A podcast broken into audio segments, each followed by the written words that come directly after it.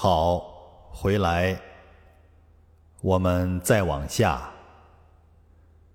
看文本，先消文解义。魏文侯以卜子夏、田子方为师，每过断干木之庐，必视。四方贤士多归之。啊，魏文侯啊，这个魏斯啊，魏文侯任卜子夏、田子方这两位为国师啊。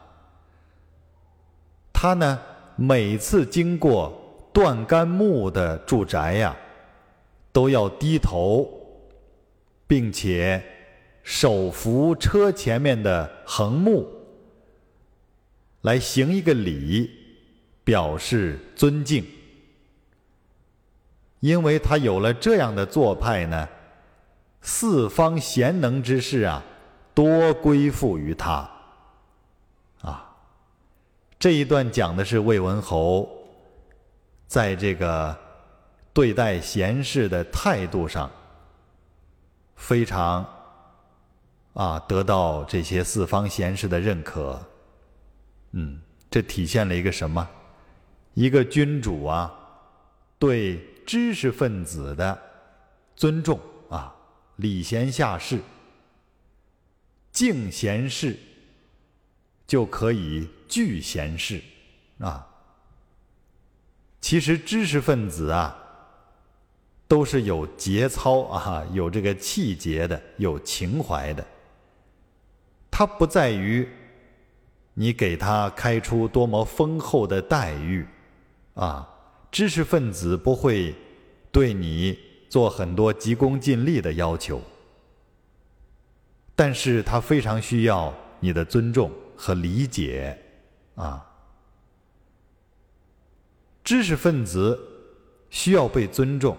如果这个领导者对这些真正有才能的贤士啊，对这个。知识分子阶层有了足够的尊重的话，这些知识分子啊，因为他有情怀，有他的气节，啊，有他的价值观，有他自己的一个取舍，因此他会忠心的追随这些真正尊重他的人。啊，这种尊重要比给他很优厚的待遇啊。还要重要。如果你重金聘请一个知识分子为你服务，你虽然给他非常优厚的待遇啊，五花马、千金裘，是吧？但是你不尊重他，不尊重他的人格，不尊重他的意见，让他觉得自己啊没有自己应得的一个心理上的地位。那他是不会因为那些钱财而服务于你的啊！如果他真的是一个正统的、有气节的知识分子的话，他就会有这样独特的价值取舍的。啊，当然，现在也有很多变质了的所谓知识分子啊，那些不好的，不属于我所讨论的。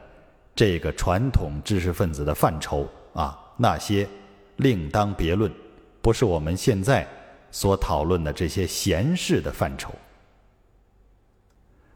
啊，综上所述，礼贤下士啊，是一个国君非常重要的人格品质。那么魏文侯此时做到了，啊，这是第一个他的优点。他的德啊，他的德。接下来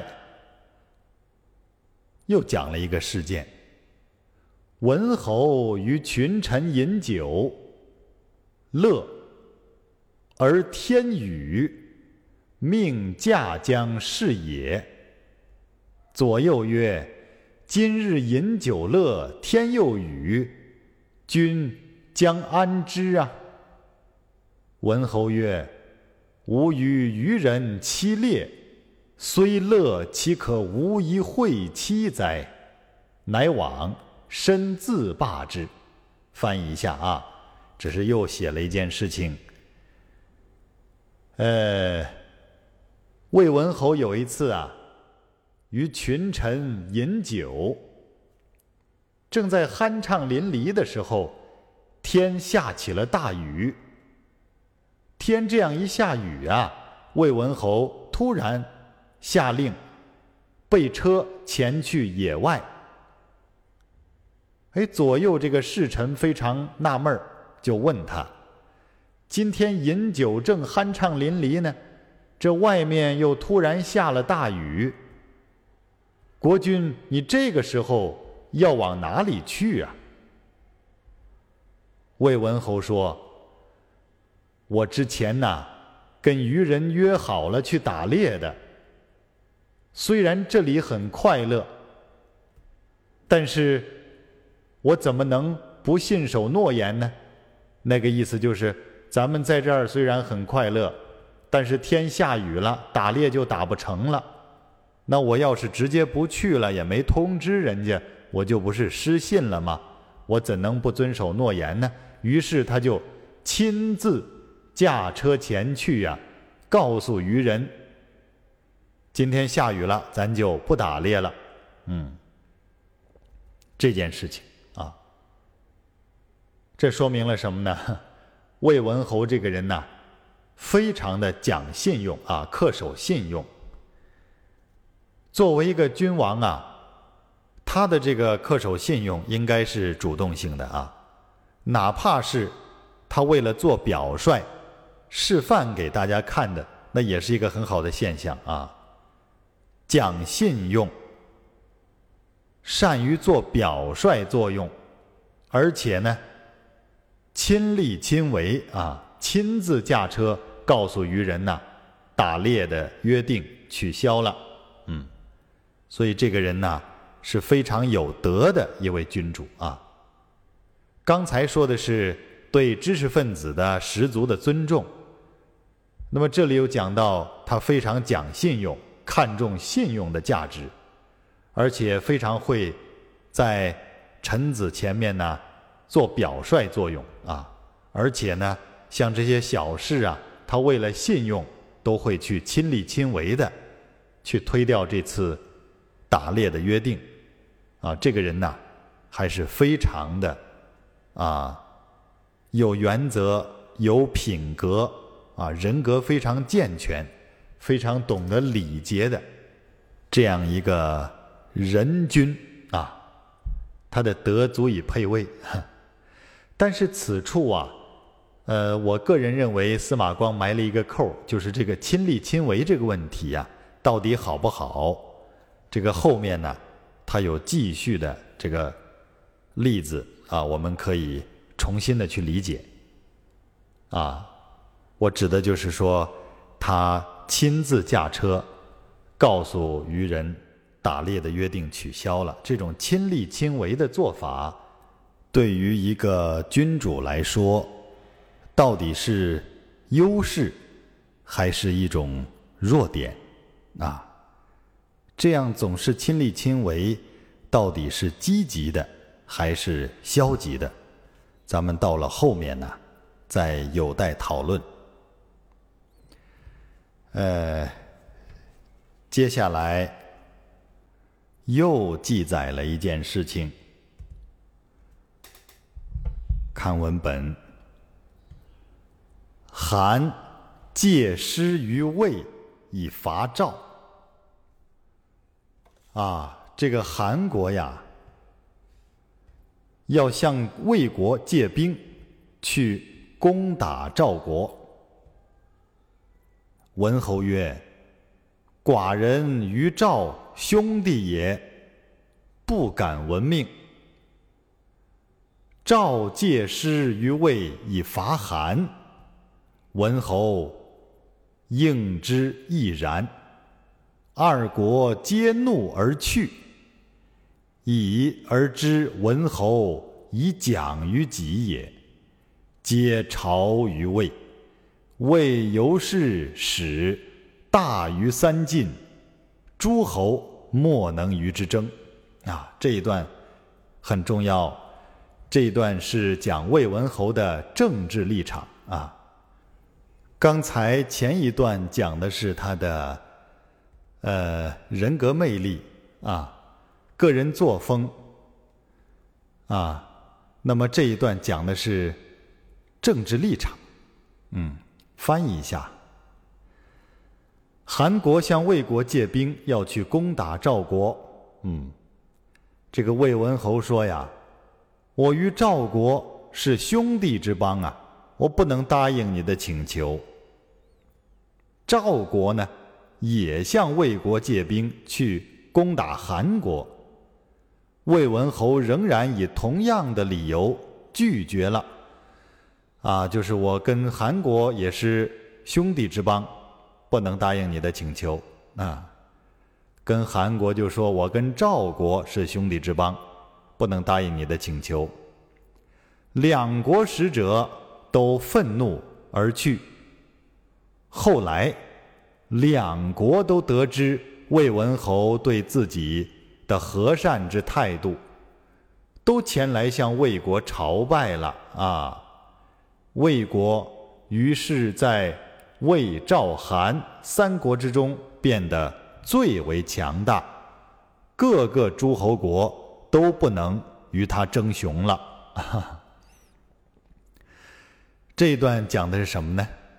你看，啊，韩国向他借兵要打赵国，赵国也向他借兵要打韩国。这说明啊，赵国和韩国因为啊内政有动荡的倾向啊，不是特别稳定，所以呢。要借战争来转移这个国家的重心啊，要通过战争来给国家带来一些改观啊。但是到魏文侯这里呢，两边都不答应。这个说明啊，君王有德，这个德在政治立场上往往表现为一种中立的态度啊。就是立场中立，中立的这个基础啊，是一种胸怀和气度，更是一种啊智慧、韬略格局啊。这个大君王啊，胜于心量，德行天下事也啊。魏文侯这一点做得很好。为什么说中立的立场是他正确的选择呢？因为保持中立，会给他这个魏国啊，会使魏国更容易赢得更多发展的时间啊。不过早的去结盟，不过早的去树敌啊，不过早的联韩抗赵，也不联赵抗韩，他就是保持中立。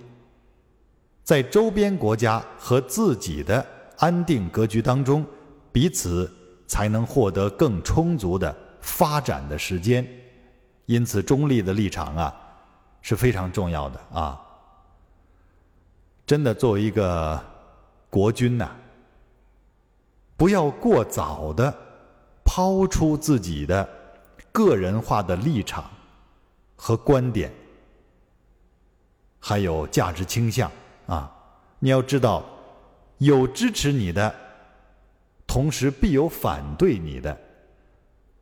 不管你树立了怎样的立场，哪怕你认为是正义的，但是需要知道，只要你树立了一个立场，就等于树立了政敌啊。这可能是没有城府的一种表现，嗯。